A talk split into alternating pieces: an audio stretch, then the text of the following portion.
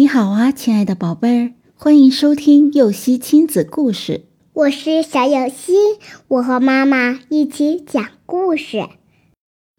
凿壁偷光。从前有个勤奋好学的少年，名叫匡衡。他家里很穷，白天他要干活挣钱，没有时间学习，只有到了晚上，他才能坐下来安心读书。但是他买不起蜡烛，天一黑就无法再看书了。他的邻居是一个富翁，一到晚上，邻居就会在家里点上蜡烛。匡衡想到邻居家读书，但是遭到了邻居的拒绝和嘲笑。面对奚落，匡衡下定决心，一定要好好读书，哪怕吃再多的苦。都要做一个有作为的人。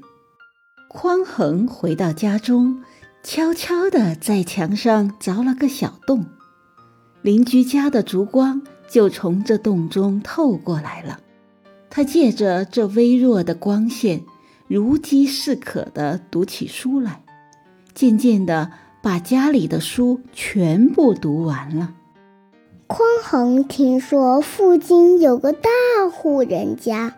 家里有很多藏书，于是他到了那个大户人家。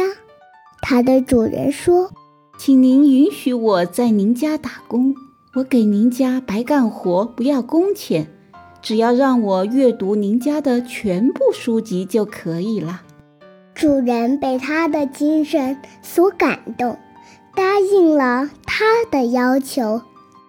就这样。匡衡勤奋学习，博览群书，后来终于成为一名有名的学者。宝贝，这个故事写了匡衡少年时勤奋读书的两件事：一件是凿壁偷光，一件是借书苦读。尽管遇到了各种困难，但匡衡却没有放弃。他这种勇于战胜困难。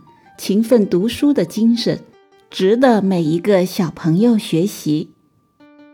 故事结束了，想听更多故事，赶紧订阅“游戏亲子故事”吧。